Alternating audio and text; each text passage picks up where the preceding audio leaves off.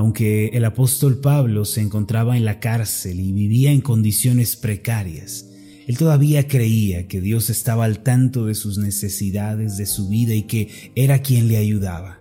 Por esta razón pudo decirle a los filipenses con suma convicción en el capítulo 4 versículos 6 y 7, por nada estéis afanosos, sino sean conocidas vuestras peticiones delante de Dios en toda oración y ruego con acción de gracias. Y la paz de Dios que sobrepasa todo entendimiento guardará vuestros corazones y vuestros pensamientos en Cristo Jesús. Es solo cuando dejamos nuestras cargas en manos de Dios que podemos recibir la tremenda bendición de la paz y el gozo. A pesar de que estemos atravesando oscuros valles de aflicción, la paz de Dios guiará nuestras vidas en medio del dolor. Por eso, como hijos de Dios, debemos aprender a dejar toda situación que nos aqueja, que nos aflige o nos preocupa en sus manos. Este es un privilegio y una bendición de la que los hijos de Dios disponen. Aquella persona que aún no sabe cómo poner el problema o la situación límite en las manos de Dios, o aquella que se resiste a hacerlo, sin lugar a dudas estará llena de preocupación, de ansiedad y será arrastrada por la corriente de la infelicidad. Como ya hemos dicho, para que podamos dejar en manos de Dios toda circunstancia, el primer paso que tenemos que dar es el de comprender que verdaderamente Dios está con nosotros, que verdaderamente Dios nos ayuda y obra en nuestras vidas el día de hoy. Sin embargo, existe un aspecto más que debemos considerar antes de hablar en concreto sobre dejar todo en manos de Dios.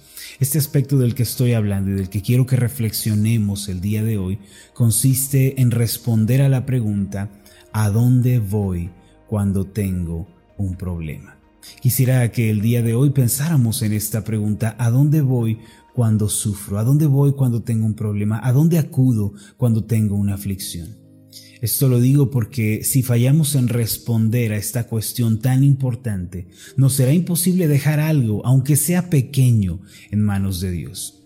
Lo cierto es que todas las personas sufren, todos atravesamos grandes o pequeñas desilusiones a lo largo de nuestra vida, pero ¿a dónde va usted cuando tiene un problema? Desde la persona que tiene malentendidos y desacuerdos con el esposo o con la esposa, la familia que experimenta la ausencia de alguno de los padres o la madre que está preocupada por aquel hijo que se fue de casa, todos estos son problemas que afligen el corazón. La persona quizá que tiene una gran deuda y el negocio no está produciendo lo suficiente, la persona que no encuentra satisfacción en el trabajo, se siente frustrada, hasta el joven que no encuentra su propósito y se siente desanimado en los estudios, este tipo de problemas afligen el alma y nos llevan a la desesperación. Hace casi dos años me robaron mi camioneta y hace tiempo al morder una fruta que estaba muy dura se me rompió una de las muelas. Escuché a una hermana decirme hace algunas semanas mis hijos no quieren entregar su vida a Cristo. Además, un hermano de la congregación perdió su cartera con todo el dinero de la quincena. En palabras más simples, mis amados, todos sufrimos, todos lloramos, todos tenemos problemas y situaciones que nos superan, pero el lugar al que usted va cuando tiene un problema, eso dice mucho de la fe que usted tiene. Y lo que usted hace con ese problema en particular, la actitud que le presenta, en realidad revela la fe que usted tiene. Hay quienes ante un problema van al bar o al antro a beber alcohol y a enviciarse. Otros, ante la situación límite, corren al juego, a las apuestas, a las distracciones. Otros cuando hay una aflicción en su camino, cuando hay una preocupación en sus vidas, ellos van a la habitación, cierran las cortinas, se echan a llorar en la depresión. Otros más, cuando tienen un problema, eh, se afanan, se afligen, se desesperan, toman la situación en sus manos, eh, quieren tener el control, quieren ser dominantes, quieren eh, manejar toda la situación. Permítame preguntar nuevamente, ¿a dónde va cuando usted sufre? ¿Qué es lo que hace con sus problemas cuando estos vienen a su vida? ¿Qué hace con los malentendidos con su esposo o con su esposa? ¿Qué hace con los problemas con sus hijos? ¿Qué hace cuando tiene deudas? ¿Qué hace cuando se siente solo, frustrado, deprimido? Muy a menudo las palabras que uno dice evidencian lo que hay en el corazón. Es decir, las palabras muestran la fe que vive en el interior.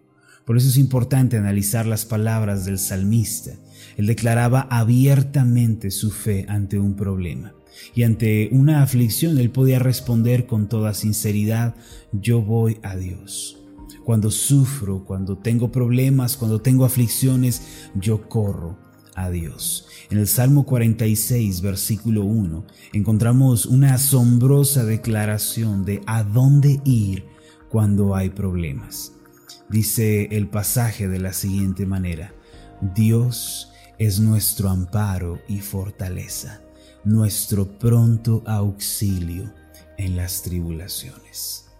Mire la belleza de este pasaje, la declaración profunda del corazón, Dios es nuestro amparo. Él es nuestra fortaleza, es nuestro pronto auxilio cuando tenemos problemas. Se dice que un día el reformador Martín Lutero estaba muy deprimido y desanimado. Era tanta la presión y el compromiso que colapsó emocionalmente. En aquella desesperación, él decía que ya no podía con la tarea que Dios le había encomendado. Esto es demasiado para mí, esto es muy difícil, vociferaba por todas partes. No puedo, no puedo, me es imposible. Al verlo su esposa, se vistió de negro como si fuera a un funeral. Después se acercó a él con lágrimas para proseguir a decirle, querido, Dios ha muerto. Dios ha muerto. Al oír estas palabras, Lutero le dijo, pero Catalina, qué blasfemias son esas que estás diciendo. ¿Cómo me vas a decir que el Dios eterno, el Dios inmutable, el Dios todopoderoso ha muerto? Catalina, Dios no puede morir. No debes decir tal cosa ni siquiera en broma. Su esposa le respondió, querido, ¿de verdad crees eso que me estás diciendo? ¿De verdad crees que Dios está vivo? Y si es así, ¿Por qué estás tan deprimido? ¿Por qué estás tan desalentado como si Dios estuviera muerto y ya no existiera? Solo entonces, después de estas palabras, Martín Lutero comprendió la verdadera intención de, de su esposa y se arrepintió de su necedad. A partir de ese momento comenzó a trabajar con fuerzas renovadas, recordando que el Dios viviente, el Todopoderoso, estaba junto a él. Mire, mi hermano, a veces nosotros también nos desanimamos y nos deprimimos en el mundo, pero amados, Dios no está muerto. Dios no ha dejado de existir, Dios no ha perdido su poder y por eso no debemos actuar como si estuviéramos solos, como si estuviéramos desamparados ante un problema. Hay que acudir a Dios. Cuando era niño, los brazos de mi padre representaban para mí el más grande refugio, el lugar más seguro. Y de la misma manera, nosotros debemos aprender que Dios, sus brazos fuertes, sus manos poderosas, su corazón tierno son el lugar más seguro ante la dificultad y ante el problema. Nuestra fe debe ser como la fe del salmista en el Salmo 46, versículo 1, Dios es nuestro amparo una persona que tiene un amparo es la persona que tiene eh, fortaleza, que tiene alguien eh, de quien depender. Además declara el salmista, Dios es nuestro amparo y nuestra fortaleza, nuestra firmeza, nuestra seguridad. Y declara que Dios, al ser su amparo y fortaleza, al ser ese Dios al que puede acudir, del que puede depender, no tendrá temor aunque vengan y se acerquen a su vida las aflicciones. Mis amados, esta debe ser nuestra declaración. Corramos a los brazos del Dios del todo suficiente, quien no puede ser sorprendido por ningún problema o aflicción. A veces pensamos que Dios de algún modo está tan sorprendido por los problemas así como nosotros lo estamos, pero recuerden Dios no puede ser sorprendido por ninguna situación. Por eso corramos a los brazos de Dios cuando tenemos un problema, cuando somos afligidos, corramos a los brazos de Dios. Ante la pregunta ¿a dónde vamos cuando tenemos un problema?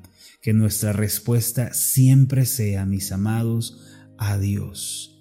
Yo voy a Dios, a los brazos de mi Padre. Yo corro a los brazos de Dios cuando tengo un problema. Si esta es nuestra declaración, si esta es la convicción de nuestra vida, mis amados, vamos a poder hacerle frente a cualquier situación que venga. Antes de que aprendamos a dejarle a Dios toda situación en sus manos, primero debemos tomar la decisión de que vamos a ir a Él y de que Él será nuestro primer y más grande recurso cuando tengamos que sufrir, padecer o atravesar aflicciones. Permítame hacer una oración por usted. Amoroso Dios y Padre Celestial, tú eres amparo y fortaleza. Tú eres ese refugio, tú eres ese lugar al que podemos acudir y encontrar respuesta. Eres fortaleza, eres un castillo fuerte, una torre muy alta, en donde hay esperanza para nosotros.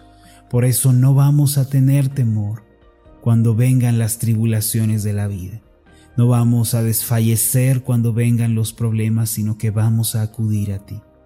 Señor, ayúdanos para que la declaración del Salmo 46 sea una realidad en nuestros corazones, que podamos decir también que tú eres nuestro amparo y fortaleza, nuestro pronto auxilio en tribulaciones, que tú eres el Dios que responde, que tienes tus ojos puestos hacia nosotros en misericordia, que no te olvidas, de nuestras necesidades. No te olvidas de lo que estamos viviendo, sino que con tierna misericordia extiendes tu mano hacia nosotros y nos ayudas.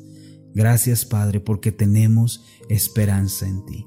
Que a partir de este día nuestra declaración sea que tú das esperanza en medio de la dificultad. En el nombre de Jesús.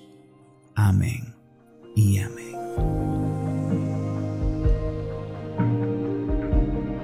Hola, ¿qué tal? Mi nombre es Marlon Corona, soy el pastor de la iglesia Ascender en la ciudad de Zapopan, Jalisco, en México. Le agradezco mucho por haberme seguido con esta meditación. Mi oración siempre es que usted sea prosperado en todas las cosas y goce de una buena salud, así como prospera en su alma. Lo invito a que ore por las meditaciones Ascender y le pregunte a Dios cómo puede usted ser de bendición para este ministerio. Las meditaciones Ascender son impulsadas y apoyadas por nuestros oyentes. Reciba un fuerte abrazo de mi parte. Que Dios le bendiga. Hasta la próxima.